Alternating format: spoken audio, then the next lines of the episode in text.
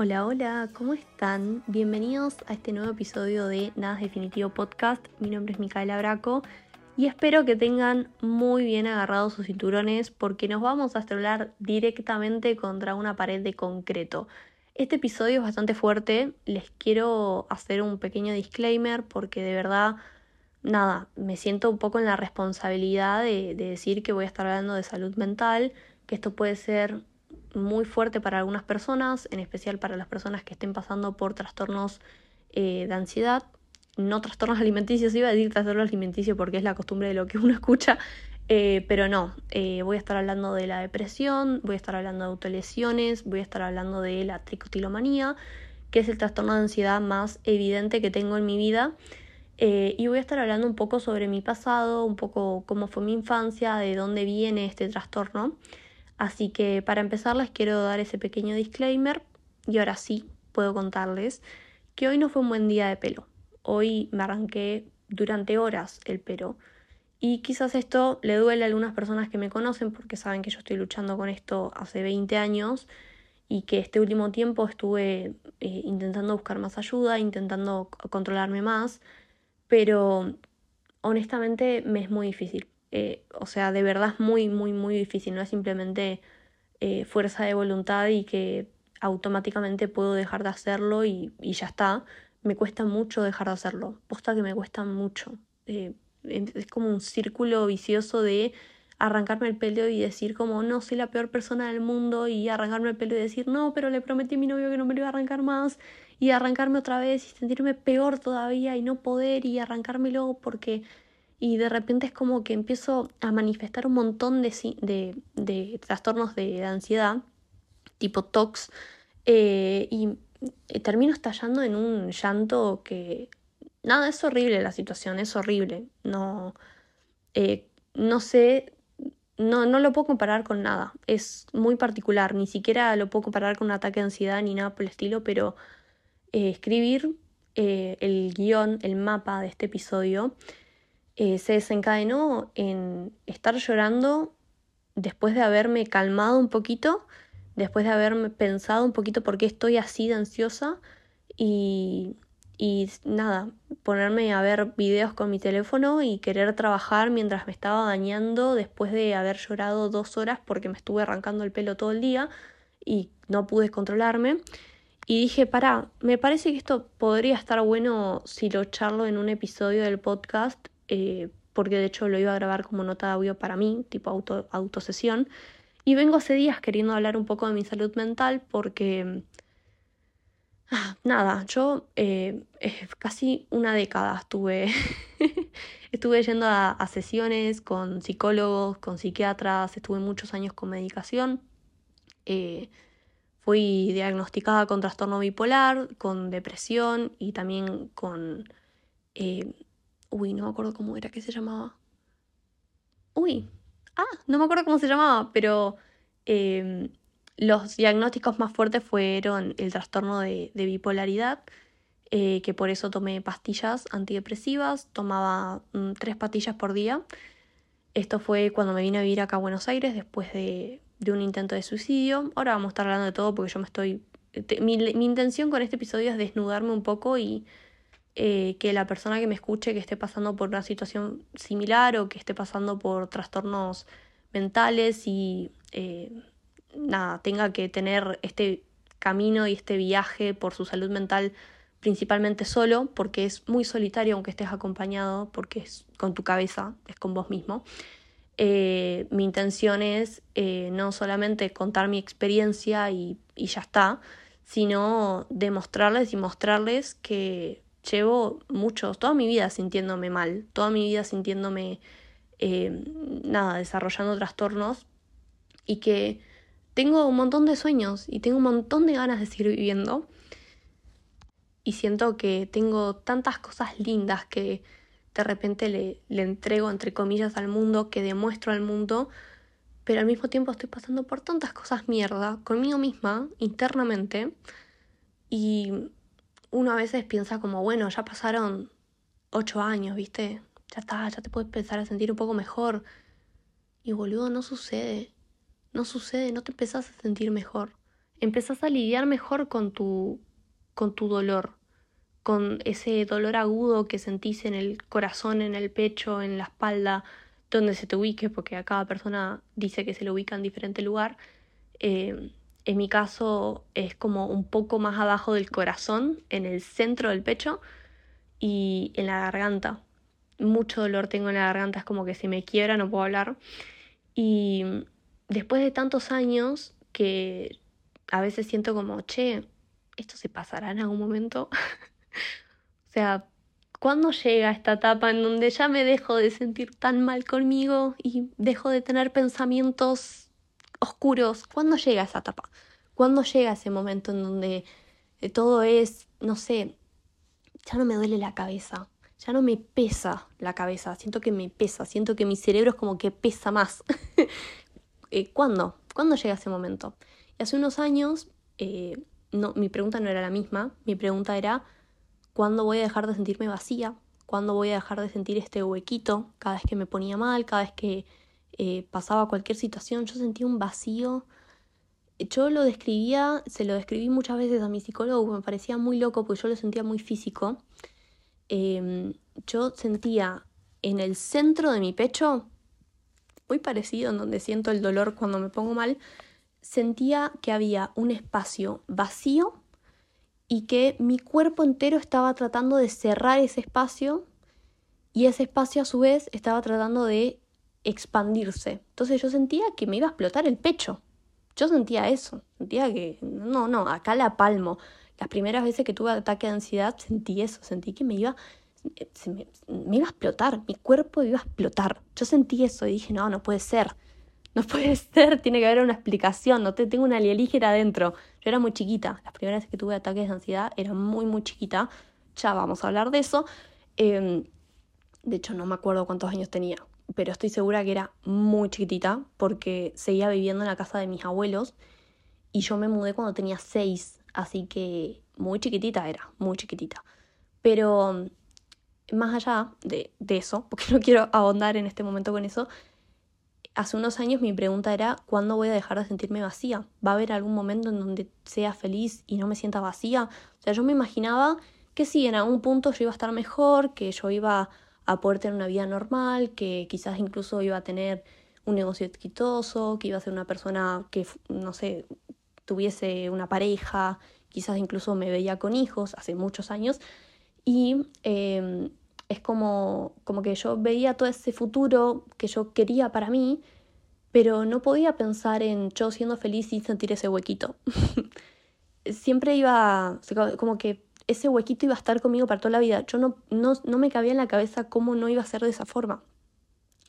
Y hace unos años eh, me di cuenta, mientras estaba en el taller, que ahora es mi, es mi cuarto, de mi marca, me di cuenta que ese vacío ya no, ya no estaba que no lo estaba sintiendo. Y dije, mm", y me asusté, porque dije, che, ¿se fue o qué onda? Y hice el ejercicio de buscarlo, hice el ejercicio de buscar ese vacío, que yo sentía muy, o sea, como que yo lo buscaba y lo encontraba al toque, ¿eh? Y si me sentía mal, ese vacío estaba ahí presente. Y no lo encontré, no lo encontré y hacía fuerza e incluso fue como que me forcé a sentirme mal y no lo sentía, y fue como una explosión de felicidad porque digo, wow, ya no lo siento hace poquito. Y ahí pensé que mi vida ya era otra, como que ya había mejorado, ya está. Eh, fue como que incluso se lo comenté a mi, a mi psicólogo como, fue, ah, no, no puedo creer, avancé muchísimo, estoy súper orgullosa de mí y, y wow, todo. Y después eh, colapsé con algunas cosas, no supe maniobrar ciertas emociones, ciertos sentimientos y en todos los años que siguieron no, no siento ese huequito. Yo ya dejé de sentir ese huequito. Eso, tachado, superado.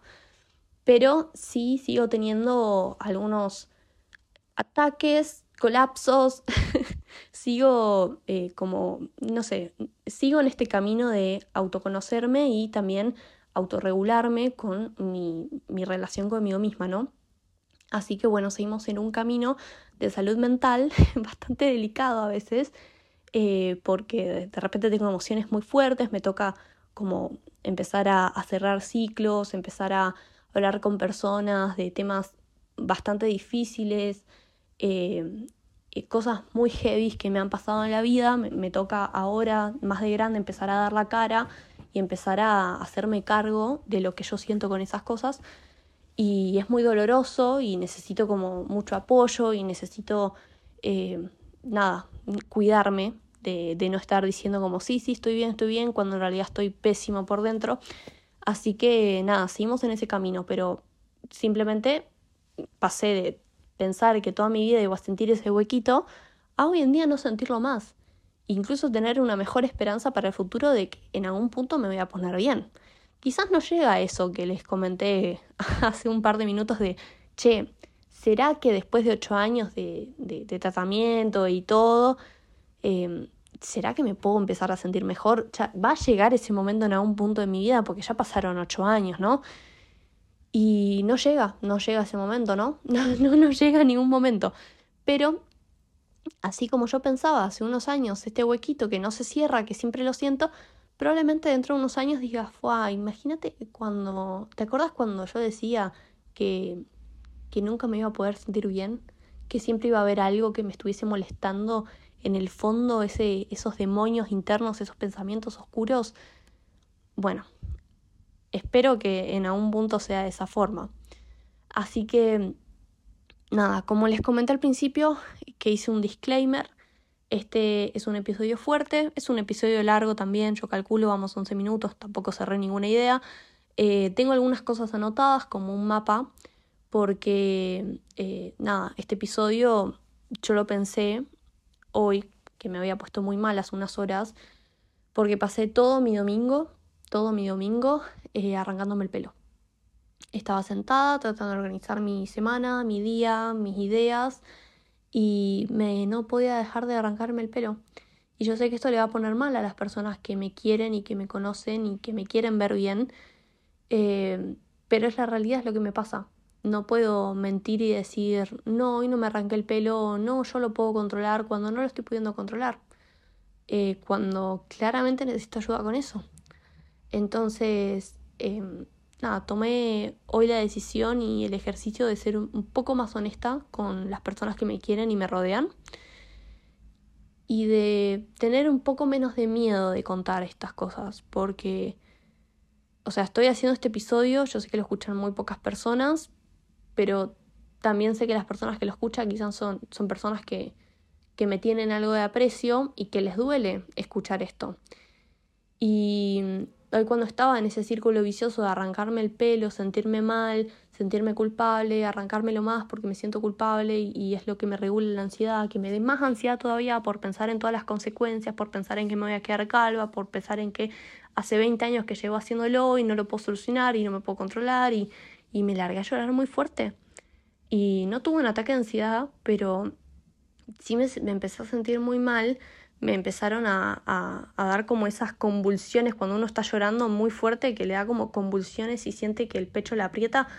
No es un ataque de ansiedad, pero no sé si se llega a considerar, no sé si tiene nombre eso, pero eh, ese sentimiento, como es un dolor tan intenso en tu corazón. Y a mí lo que me pasa es que siento que le fallo un montón de personas cuando me arranco el pelo. Siento que le estoy dando la razón a todas las personas que me dijeron en algún momento vos te vas a quedar calva, te vas a quedar pelada, vos sos un varón, vos no lo vas a poder solucionar, vos no tenés autocontrol, es solamente eh, eh, fuerza de voluntad, eh, si vos no lo haces es porque vos no querés, viste, todas esas personas que tienen esa sarta de boludeces, lo único que te hacen es que en esos momentos te dé más ansiedad porque sentís que le estás dando la razón a esas personas. Y por otra parte, siento que le fallo a todos lo que le prometí que no me iba a arrancar el pelo a mi novio, a mi mamá, a, mi, a, todos los novios que tuve se los he prometido, a, todas las personas que me, que me han demostrado cariño, que les he abierto mi corazón, me han hecho prometer que no me iba a arrancar más el pelo y saben que siempre lo termino, siempre le termino rompiendo esa promesa porque no me puedo controlar. Entonces, prometerle eh, a alguien que no me voy a arrancar el pelo termina siendo peor en esos momentos en donde estoy sintiéndome mal porque me estoy arrancando el pelo, te estoy rompiendo una promesa. ¿Entendés? Entonces empecé a sentirme como el culo y terminó derivando en eso, un, un dolor de pecho bastante agudo, unas convulsiones mientras lloraba y dije, no, no puedo más con esta situación, cerré el cuaderno donde estaba escribiendo las cosas, eh, principalmente eran de trabajo, y dije, no puedo más, esto es un estrés que mi, no, no puedo más, me dolía la cabeza, sentía como ganas de, ganas de, de, hacerme chiquita y quedarme tirada en el piso. O sea, sentía eso, sentía ganas de desaparecerme del mundo. No pensamientos suicidas, pero si era como, no sé, me quiero tomar una pastilla y ya no sentir más nada. Así que lo que hice fue irme a bañar. Porque la ducha, el baño, el ruido del agua, estar en el agua a mí me relaja muchísimo. De hecho debería hacer natación porque me, me relaja a otros niveles. Y ya en la ducha eh, empecé a sentirme mal otra vez, pero porque tenía muchos pensamientos internos y sabía que tenía que hacer una nota de audio. Eh, yo todas las notas de audio que, que, hago las inicio como si fuese en un podcast, así que no sé si este episodio se va a subir o no, espero que sí.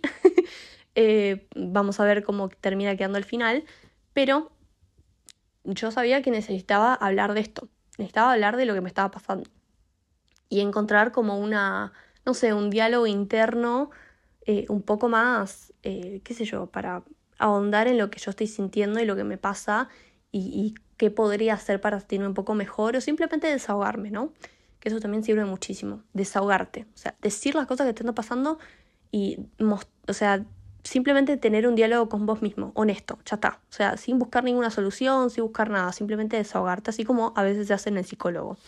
Entonces eh, agarré mi teléfono y empecé a escribir como el mapa de, este episodio, el mapa de, esta nota de audio. Y dentro de este mapa empezaron a aparecer un montón de recuerdos muy dolorosos de mi infancia, de cuando empecé a tener mis primeros, nada, mis primeros trastornos, cuando empecé a desarrollar mis primeros miedos, cuando empecé a desarrollar traumas y comportamientos muy erráticos. Yo cuando era muy chiquitita sea, esto situémonos a los seis años más o menos. O sea, a los seis años me mudé a la casa de mis abuelos y pasé a vivir con la pareja de mi mamá, em, que sigue siendo la pareja de mamá hasta el día de hoy. Eh, con esta pareja tuvo dos hijas más. Em, y yo a los seis años entonces pasé a vivir con, con mi mamá en otro lado. Y dejé la casa en donde había vivido toda, toda mi vida hasta ese momento, eh, que es la casa de mi, de mi abuela con todos mis tíos y, yo en esa casa dormía con mi mamá en un cuarto eh, y después eh, en los otros cuartos estaban, en un cuarto estaba mi abuelo, en otro cuarto estaban mis tías, en otro cuarto estaba mi tío, eh, como que bueno, nada, teníamos cada uno casi que nuestro propio cuarto. Y yo dormía con mi mamá y tenía como, no sé, mi rutina, por decirlo de una forma, mis abuelos me llevaban al colegio, me llevaban, me traían y no sé, me acuerdo que había un día específico que iba mi bisabuela, porque tengo mi bisabuelo, digo, mi bisabuela viva, eh, y me iba a buscar ella y me llevaba un serenito y capaz íbamos a California y era como toda una aventura, a mí me encantaba, yo esperaba toda la semana para que sucediera ese día y tenía como mi rutina, ¿no? Y mis tíos hacían bastante cargo de mí porque mi mamá era muy pendeja cuando me tuvo, se embarazó a los 15, me tuvo a los 16 años, estuvo bastante tiempo con, conmigo siendo bebé, teniendo que darme de amamantar y todo mientras estaba cursando secundario y después eh, estuvo un año que se fue a Santo Tomé a estudiar y yo me quedé en la casa de mis abuelos, no la vi mucho, como que empezaron a haber cambios muy bruscos en mi infancia que si bien yo no crecí en un ambiente hostil, no es que en, en la casa de mis abuelos había habían peleas, bueno, sí habían peleas, sí, sí habían peleas, pero eran peleas de las cuales yo no me sentía parte, em, o sea, realmente no me sentía parte, pero eh, sí, y había mucho, muchísimo cariño, ¿eh? o sea, mis abuelos fueron, y mis tíos y mi mamá, mi mamá fue muy cariñosa conmigo, pero empezaron a ver como estos cambios bruscos de que de repente mi mamá se iba, volvía, después salía a la noche, después tenía 20.000 novios, eh, después empezó a salir con una persona que a mí nunca me cayó bien, hasta el día de hoy, eh, y después pasaron un montón de situaciones más. Yo tenía a mi papá que vivía acá en Buenos Aires, nunca estuvieron juntos mis papás. Eh, y de repente, qué sé yo, eh, yo tenía la pediatra de ese momento, le dijo a mi mamá que yo tenía una maternidad compartida. Entonces ella era mi mamá, pero mi abuela también, mi abuela de, de Posados. Y para mí eso fue muy confuso, obviamente, era como que yo no, no veía a mi mamá como un, como una figura de autoridad, porque mamá tenía, mi mamá podía ser mi hermana mayor, eh, de hecho yo con mi hermana más chiquita eh, me llevo la misma cantidad de años que se lleva mi mamá conmigo, o sea, imagínense, entonces yo no le tenía mucha autoridad, mi mamá tampoco, o sea, era, era una pendeja, o sea, no, no es por justificarla, pero era una pendeja, yo me puedo poner en su lugar y decir, Claro, entiendo por qué no fue quizás más asertiva con algunas cosas, por qué tenía ciertos comportamientos, por qué quería irse de joda, por qué quería esto, por qué quería aquello. Yo entiendo todo. De hecho, lo he hablado con mi mamá. Nos reconectamos después de ocho años de no tener relación. Y yo hablé con mi mamá y le, le dije, no, no es que le eché en cara porque no me gusta eh, la actitud de echar en cara a otros por cosas que quizás nada, no sabían cómo actuar, no, no lo hicieron con malicia, pero sí le dije como, che, ¿qué pasó? ¿Qué, ¿Qué, te pasaba a vos? ¿Por qué no hiciste esto? ¿Por qué no hiciste aquello? ¿O por qué actuaste de tal forma? Como que me, mm, empezamos a tener una conversación desde otro punto de vista. Estuve ocho años con mi mamá, sumado a que nunca la vi como una figura de autoridad. Entonces yo con mi mamá, eh, no sé, o sea, la quiero muchísimo y, y la recuerdo con mucho cariño también de mi infancia, pero después de no haber tenido contacto por ocho años y que tampoco mi papá haya sido pan de Dios ni nada por el estilo, eh, después de no haber tenido mis padres por presentes, ni que ninguno de los dos hiciera una buena, una buena interpretación de la maternidad y paternidad, eh, o sea, hayan, tenido, tuvieron sus falencias muy grandes, vamos a decirlo de esa forma. Eh, yo este punto de mi vida, con 23 años, habiendo pasado las 21.000 cosas que pasé, yo no necesito la opinión de nadie, o sea, de nadie. O sea, tomo en cuenta las opiniones, sí, por supuesto, pero no es que si mi mamá me dice, no, eh, vos tenés que hacer tal cosa, yo lo voy a tomar como palabra santa. Hay muchas familias que lo es así porque sus padres han tenido otro, otro tipo de relación, pero con mi mamá no es así. Mi mamá es como una hermana y ya está. O sea, es como el sentimiento que yo tengo con ella. Es incondicional, siempre la voy a defender, es mi mamá, crecí con ella, la quiero muchísimo, la recuerdo con mucho cariño, pero yo no tengo una, mi mamá no, mi mamá es, es como mi hermana, te juro, incluso ni siquiera decirles que es mi hermana mayor, es como mi hermana de la misma edad. Eh, y es muy loco eso, y es como muy diferente, hay personas que no me entienden, hay personas que me entienden perfectamente porque lo vivieron, pero eh, realmente yo le he dicho las cosas como las, las tenía que decir más de grande y hemos podido tener una conversación bastante enriquecedora de lo que ella le había pasado en ese momento y lo que también derivó en mí, porque yo también le he contado mi parte. Bueno, esto que hiciste terminó haciendo que yo tal cosa. Entonces, retomando un poco el tema de mi infancia, eh, cuando yo era chiquitita, lo que empezó a pasar es que yo tenía una rutina muy establecida con mi mamá de que yo me dormía acariciándole el pelo. No sé si todas las noches, pero ya desde bebé que me gustaba el tema del pelo, acariciarle y todo eso. Y cuando mi mamá se fue a vivir hasta Santo Tomé, que yo tenía tres años, eh, yo eh, pasé a vivir, más bien, a dormir con mis abuelos. Y yo quería acariciarle el pelo a mi abuela como yo lo hacía con mi mamá para dormir. Pero a ella no le gustaba la idea, le dolía el pelo, eh, no sé, creo que yo empecé a dormir en una cama sola y nada, empecé a tener una realidad muy distinta. Mi mamá ya no estaba, yo, o sea, mis rutinas quizás no cambiaban tanto porque igual iba al colegio, igual tenía esto, igual tenía aquello, pero pasé a dormir en otro cuarto diferente, que para mucha gente es una boludez, pero para un nene de tres años que no entiende nada, pasar a dormir eh, con su mamá todas las noches, eh, que tenía una rutina establecida de sueño, que para dormir necesitaba acariciar el pelo de su mamá, yo le, tuve siempre miedo a la oscuridad, entonces eh, mamá me ayudaba con eso y me acariciaba y me calmaba y hablábamos y charlábamos mucho antes. Yo a veces le hablaba hasta que ella se dormía y después me levantaba y seguía jugando con las muñecas porque siempre fui nocturna. Entonces fue como pasar de toda esa situación a de repente tener que dormir en un cuarto distinto con mis abuelos, eh, que por suerte agradezco muchísimo a mis abuelos no hayan tenido la actitud que después tuvieron un montón de personas adultas de repente descuidarse, de, decir cosas o hacer cosas íntimas. Eh, nada, yo con mis abuelos no viví nada. Entonces para mí era dormir en un cuarto aburrido, simplemente eso. Yo le quería hablar a mi abuela y ella así, mmm, no, no, tipo, quiero dormir. Eh, yo me quería levantar y se, se despertaba y me decía que me acueste. Ay, no, no, para mí era como, no sé, un odio.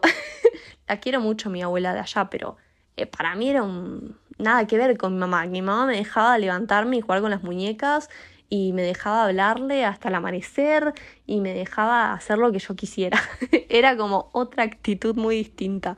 Em, entonces, bueno, pasé a dormir ahí y empecé a tocarme a mí el pelo. Y ahí fue cuando empezó todo, porque yo para calmarme y para hacerme dormir, para entrar en un momento más de relajación conmigo misma y también para recordar a mi mamá, yo me acariciaba el pelo y eso eventualmente con las cosas que fueron pasando en la casa, las cosas que fueron pasando por fuera de casa, que también en el colegio me pasaron un montón de cosas, eh, y también con las personas con las que me relacionaba, también iba a música, eh, yo tenía nueve años y tenía compañeros de 18 años, como que eh, nada, que de repente fumaban, hablaban de cosas bastante oscuras, bueno, me empecé a ambientar un poco en, me, he puesto como en situaciones, no es que yo, pero bueno, las situaciones fueron ocurriendo, cosas que escuchaba, que decían, comportamientos que yo creía que tenía que tener, eh, esto de de repente tener que demostrar que soy tal cosa que no era o tener que disfrazarme en ciertos estereotipos o con ciertos pensamientos. Yo, mi familia no tenía mucha plata, era una familia, no les voy a decir indigente ni nada, pero bastante humilde. Y eh, me pasaba que, nada, todas mis compañeras del colegio, yo iba al Roque González, no sé cómo estará ahora el colegio, pero en su momento era Roque González, Santa María, los más caros, los más eh, como exclusivos, los privados, todo, donde van todos los chetos, todos mis compañeros como que tenían padres. Me acuerdo una de mis compañeras, qué odiosa que era, odiosa mal, la odiaba tenía su mamá que trabajaba, creo que en la televisión o algo así. Eh, ah, qué ganas de hacer bullying tenía esa chica. No, no, me hacían, eh, nada, me hacían un poco de lado. Y también yo me empecé a juntar mucho con eh, mi mejor amiga. Era una persona bastante, es que no quiero decir amargada, porque era una nena y obviamente estaba amargada por cosas que le pasaban en su casa, muy fuertes, sus papás le pegaban, le, tiraban cosas, maltrataban a todos sus hijos no sé si le habrán puesto alguna denuncia en algún momento, pero ella llegaba con, con moretones al colegio. Eh, la verdad que una, una vida muy difícil y sus padres, o sea, es muy contrastante con lo que yo vivía, porque a mí me decían que me amaban todo el tiempo, a ella le decían que le odiaban todo el tiempo, eh, pero ambas sentíamos un vacío bastante grande y bueno, nos apoyamos uno con la otra, también teníamos nuestras peleas totalmente porque teníamos una relación súper tóxica. Eh, y nada, me empecé a juntar con ella, que ella también le hacía de lado a todas las personas, criticaba a todos, entonces yo también era como, bueno, Micaela es la que se junta con tal persona, ¿viste? No la podemos incluir porque se junta con tal persona, ella también será igual. Y bueno, yo también en mi, en mi infancia he hecho cosas que... What the fuck, o sea, realmente he hecho cosas de las que me arrepiento, pero también estaba lidiando con tantas cosas internas que tampoco me arrepiento, porque yo no tenía tanto control de mí misma. Entonces, bueno, lo que empezó a pasar fue eso. Me empecé a arrancar el pelo por todas las cosas que me estaban sucediendo, porque empecé a tener también muy, muchos pensamientos intrusivos, muchos pensamientos oscuros, eh, que siguen hasta el día de hoy. Es lo que les digo, eh, creo que lo que dije al principio de, este audio. Em, uno tiene que empezar a, a luchar con eso. No es que luchar, pero reconocerlo. Como que mantener un diálogo honesto es realmente lo que termina manteniendo cuerdo. A mí, yo si no estoy grabando esto ahora, de verdad que no, no sé qué estaría haciendo, me estaría arrancando el pelo. Y sin embargo, no lo estoy haciendo, no. O sea, estoy hablando y no me estoy arrancando el pelo, aunque esté hablando de cosas que me dan ansiedad, cosas que me dan miedo, porque si lo llego a publicar, también sé que es como riesgoso hablar de tu vida personal tan profundo. O sea, lo estás publicando en internet, eso nunca se va a borrar. Eh, entonces, como que sí, puedo llegar a sentir ansiedad por todas estas situaciones, pero al mismo tiempo digo, lo estoy reconociendo. ¿Saben? Estoy reconociendo que tengo miedo, que tengo pensamientos oscuros, estoy reconociendo que viví esa vida y que, y que bueno, no me, a mí no me define. O sea, el, pasado, mi, mi momento de, mi intento de suicidio, mis autolesiones, las cicatrices que tengo en el brazo, eh, las cicatrices que tengo en el pecho, en el estómago, en las piernas, en el talón. Nada de eso me define. Sí es parte de mi historia, por supuesto. Eh, y de hecho, que no sé si lo publiqué o no, pero en un audio yo debatía un poco con, con esto de que si el pasado te define o no, y yo decía en ese audio que sí te define porque es lo que te termina haciendo la persona que sos hoy, y después como que reflexiono mucho acerca de eso y creo que no, creo que uno decide qué es lo que le define a uno, ¿no? Lo que mostrás es lo que te define, es lo que para los demás te define como persona, pero para uno mismo sí el pasado te define. Para los demás quizás el pasado no te define porque vos decís qué es lo que mostrás a los demás. No sé si me estoy explicando en este punto, pero Internet, vamos a ponerlo así. Internet es una ventana que le permite al resto del mundo conocer tu historia, conocer tu pasado, conocer tu presente, conocer tu futuro. Dentro de lo que, dentro de los márgenes, dentro de la casa, vamos a decirlo así, eh, que vos mostrás. Vos decorás esa casa, decorás, eh, pintás ese cuarto, lo que sea, y abrís tu ventana. Y vos decidís qué es lo que vas a mostrar. Vos decidís, vos lo haces. Ahora, lo que termina realmente habiendo en esa casa, en el sótano, solamente lo sabes vos. Nadie lo va a saber porque vos, no lo estás abriendo al público. Lo mismo pasa cuando una persona te conoce. Cuando hay alguien nuevo que conoce, que empieza a conocer tu vida, cuando tenés una nueva relación, posta que, que vos puedes ser una persona completamente distinta a lo que sos con el resto de las personas, porque vos le estás enseñando y vos le estás mostrando a esa persona lo que vos querés que esa persona vea. Y, y empezar a abrir distintos cuartos de, tu casa, vamos a ponerlo así, empezar a contar cosas de tu pasado, cosas que pensabas, cosas que, sentimientos que tenés, a veces es muy difícil porque te sentís mal vos con tu casa. Vos sabés que en uno de esos cuartos tenés una mancha tremenda de moho, de humedad. Vos sabés que en el sótano está lleno de ratas, o que está inundado, o que hay una cañería que no funciona. Vos sabés que tu casa a la noche no hay electricidad, entonces quizás hay un momento del día que no querés ver a nadie, que no querés mostrar a nadie, hay un momento de, de, de, tu historia, hay un momento de, de, tus días que no querés mostrar, cuando te sentís mal, huís, te escapás, porque no querés mostrar esa casa que se vuelve oscura. Y es un poco lo que a mí me pasa. Yo muestro mucho esto de estoy siempre alegre, siempre predispuesta, soy eh, una persona bastante trabajadora, me gusta estar al tanto de, las personas, me gusta participar de proyectos distintos, me gusta ser como esta persona completa y esto se suma obviamente a, los capítulos anteriores donde hablaba de no sentirme suficiente, tener que sentirme validada profesionalmente también y la autoestima y todo eso. Soy, tengo una casa que está pintada por fuera bastante linda, ¿no? Tengo mi feed de Instagram que trato de cuidarlo, hago mis captions, escribo los guiones del podcast, me saco fotitos, eh, pero yo no te muestro mi panza. Yo no te muestro mis cicatrices. Bueno, mis cicatrices en realidad no me importan tanto, pero yo no te muestro mis dientes. No me siento cómoda con eso. Yo elijo qué es lo que muestro o qué es lo que no muestro.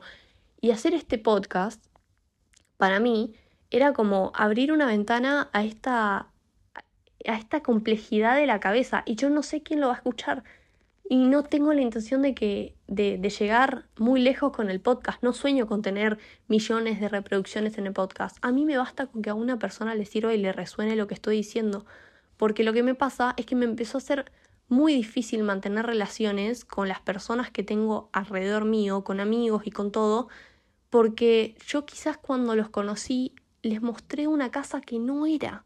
Les mostré cuartos muy limitados, cuando en realidad capaz no era una casa, era una mansión, una mansión embrujada.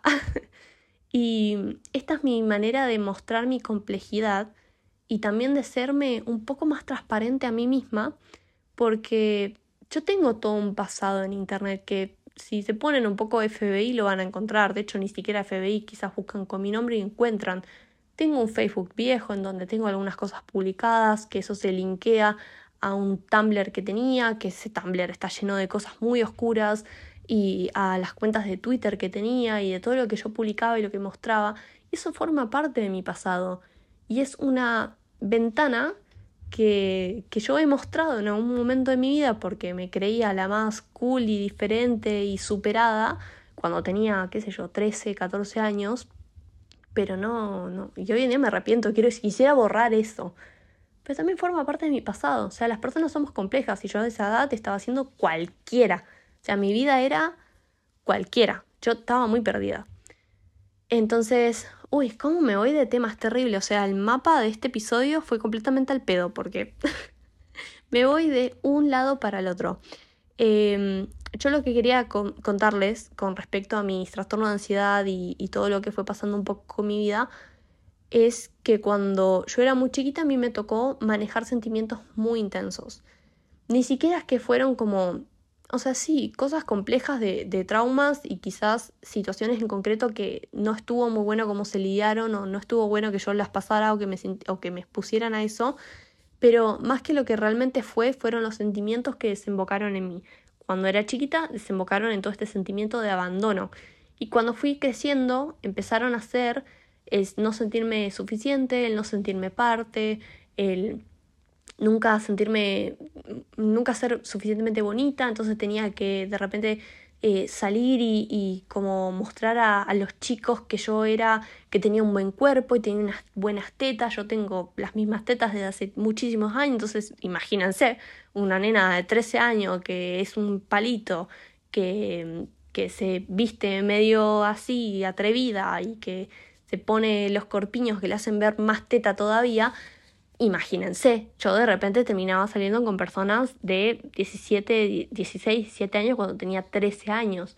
Eh, y tenía relaciones sexuales y a mí no me importaba decirlo y yo era como la superadísima, ¿vieron? Y me manché mucho de eso, me manché de cosas que no quería hacer realmente. Yo no quería ser una una zorra, yo no quería ser una puta, yo no quería ser la puta de posadas, ni en pedo, ni en pedo, yo no quería eso. O sea, no, no me siento identificada con eso.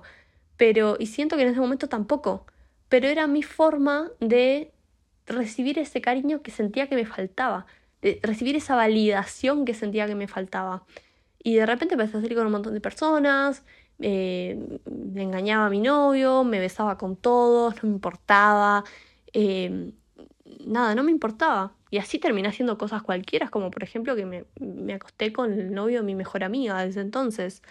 Em, y fue como una situación que para mí desembocó en muchísima culpa y decir qué estoy haciendo con mi vida. Y no sé cuántos días después o cuántas semanas después yo había tenido mi intento de suicidio. Y después nadie reaccionó. O sea, después de esa situación en la que yo me tomo 150 pastillas, mi familia no reacciona.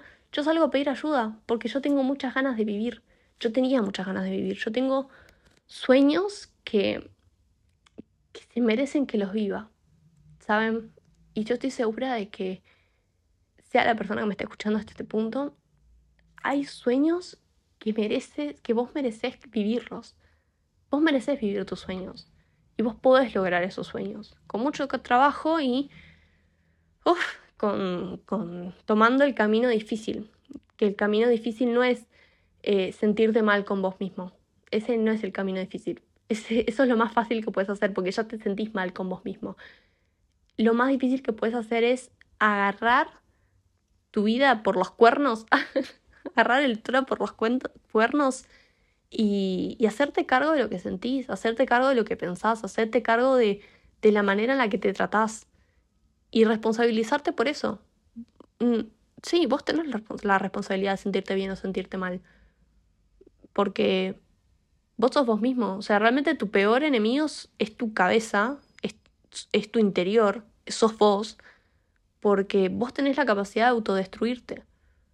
Vos tenés la capacidad de, de nada, a destruir por completo tu cabeza, de destruir tu vida.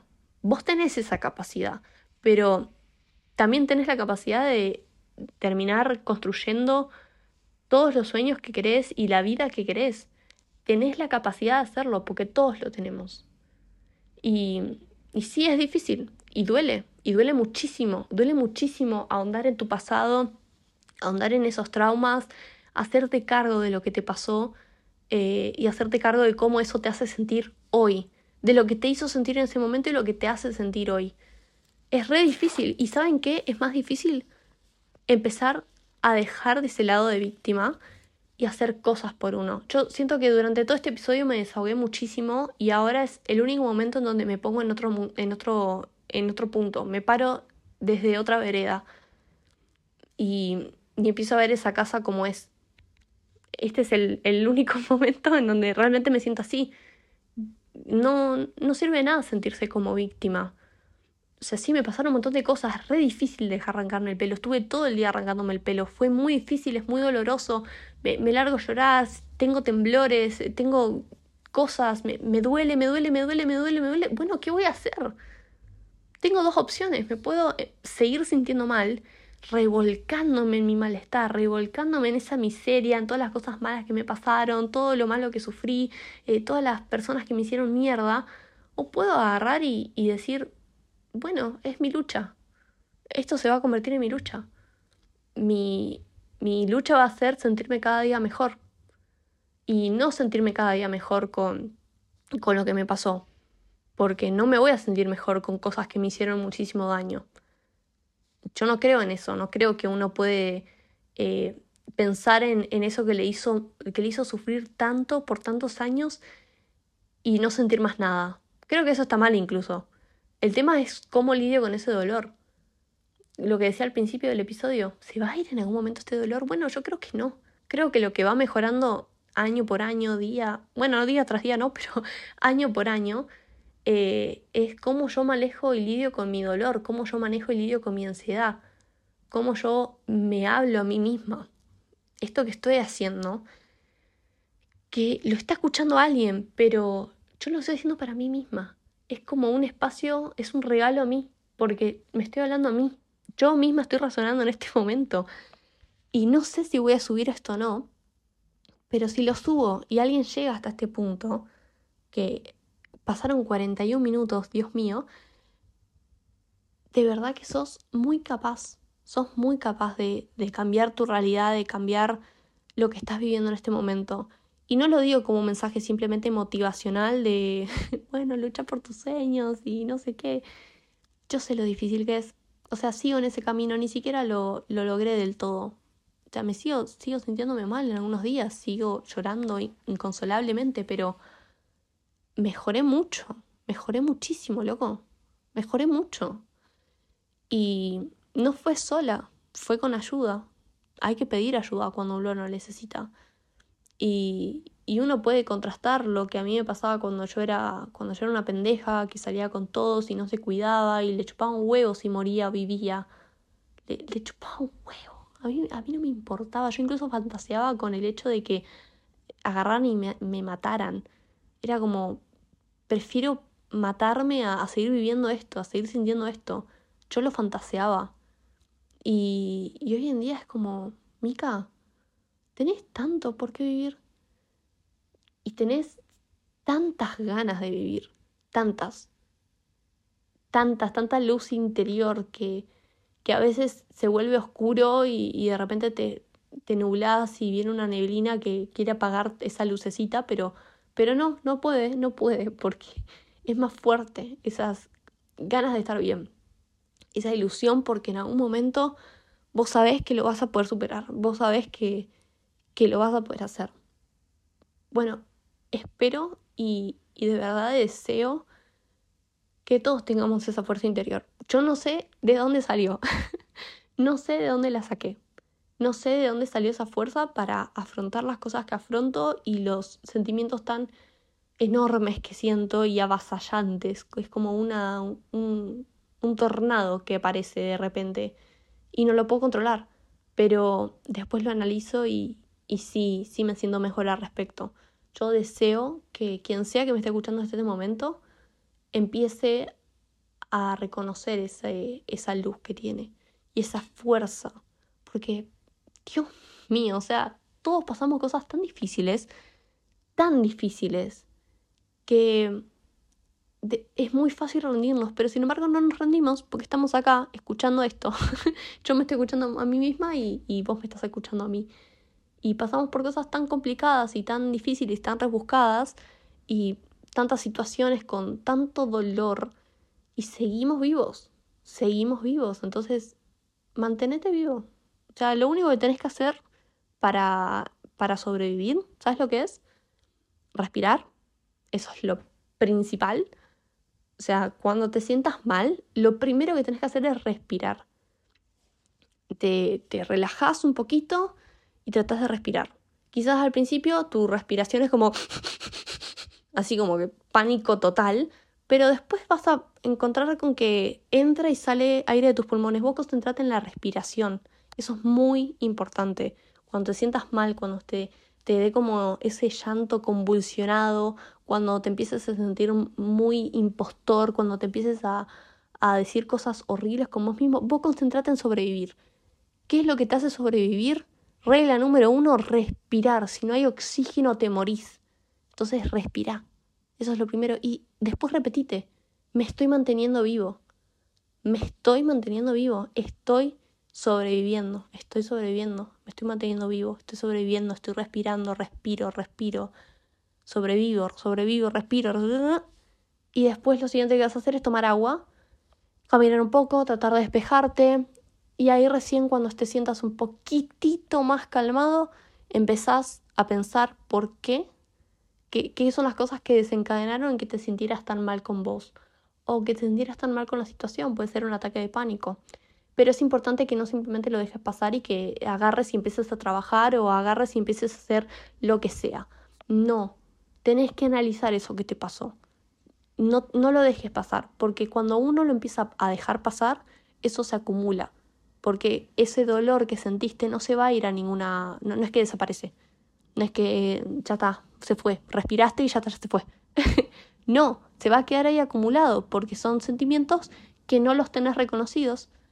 Entonces cuando lo tengas reconocido vas a ver que la próxima vez ya vas a poder identificar mejor y vas a tener un mejor diálogo con vos y vos te vas a poder conocer mucho más de lo que te conocías antes de ese ejercicio.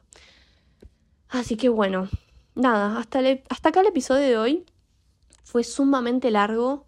Fue muy oscuro, tenía un montón de cosas más anotadas para contarles, pero creo que esta es la segunda vez que lo grabo, cabe aclarar, porque la primera vez se convirtió en algo demasiado oscuro que no llegaba a ningún lado y era como, no Mica, este no es el mensaje que quieres dar, y creo que acá lo pude hacer mucho mejor en este episodio, pero si llegaste a este punto, te quiero decir gracias, no solamente por escucharme, sino por tolerarlo porque sé que la conversación que tuvimos fue muy difícil, sé que la conversación que, ah, que tuve conmigo misma acá fue muy difícil y en especial porque en muchos momentos me dejé llevar, em, no lo leí, o sea, tenía como un mapa, pero no lo leí.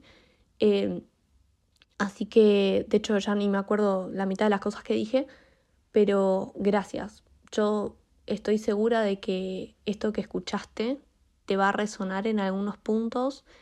Sé también que quizás te causó angustia en algunos otros, perdón por eso, no, mi intención no es causar angustia en nadie, eh, ni incrementar ningún trastorno de nada. Em, hablando concretamente de la tricotilomanía, eh, lo mejor es buscar ayuda profesional. Igual con los trastornos de ansiedad y la depresión y todo también, lo mejor es buscar ayuda profesional. Em, hay dos números acá en Argentina que podés llamar. Uno de ellos es, ahí lo estoy buscando, 0800 999 0091 o el 147 también podés llamar, ellos te van a atender. Si necesitas hablar con alguien, podés llamar esos números. Voy a repetir el 0800. Es 0800 999 0091 o 144. Eh, realmente yo lo que más recomiendo ante todo es que busquen ayuda profesional. Estoy hace más de un año sin sesiones de terapia porque mi economía no lo permite y me gustaría cambiar eh, de nuevamente de psicólogo. Yo estuve por varios años con, con un psicólogo. Estuve con varios igual, pero este último fue el que más me ayudó. Santiago lo amo con todo mi alma. me ayudó tanto. Y mm, ya en el último tiempo fue como, bueno, sé que necesito otro tipo de terapia, eh, entonces lo, lo, dejé, también me sentí bastante abrumada por todo lo que estábamos hablando, no podía lidiar con mi propia realidad, mis propios, ¿cómo decirlo?, con mi sinceridad absoluta. Y después empecé a hacer estas notas de audio que me ayudaron muchísimo, que también se los recomiendo. Si a ustedes les resuena mucho más escribirlo, también es súper válido.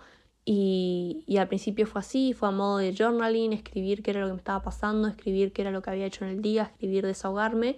Eh, y después me di cuenta que haciéndolo este, en este formato, como, como si fuese un episodio de podcast, me, me terminaba resonando mucho más y terminaba siendo mucho más, ¿cómo decirlo?, más honesta y, y terminaba llegando a lugares mucho más profundos y oscuros de eh, de mi, de mi mente. Entonces, nada, si te gustó este episodio, te agradecería que, que reflexiones acerca de, de lo que escuchaste acá. Y si querés comentármelo, bueno, mis DMs siempre están abiertos me puedes encontrar como by Micaela en las redes sociales. Y si este episodio te desencadenó un montón de pensamientos negativos que no estás pudiendo controlar, te repito que busques ayuda profesional.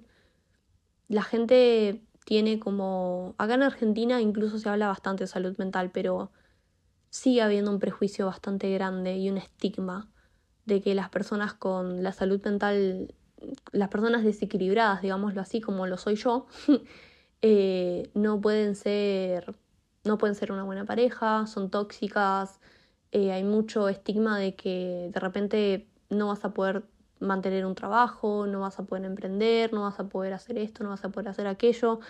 Yo conozco mis limitantes y ninguna de ellas significa que no voy a poder hacer algo en mi vida. Mis limitantes me las pongo yo. Las, tus limitantes te las pones vos. Así que mi último mensaje es ese.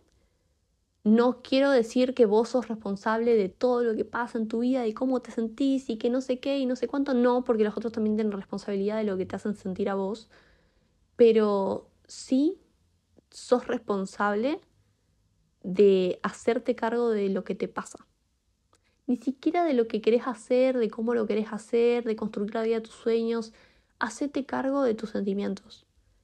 Empezá a hablarlos con vos mismo no te estoy pidiendo que lo hables con alguien más, no te estoy pidiendo que llames a tu pareja y le digas que te estás sintiendo pésimo y que, y que, no sé, si no tenés esa relación con tu pareja no lo hagas, déjalo. Em, sino que te hagas cargo de tus sentimientos. Y si tus sentimientos son muy oscuros y vos te das cuenta de esto, busca ayuda profesional.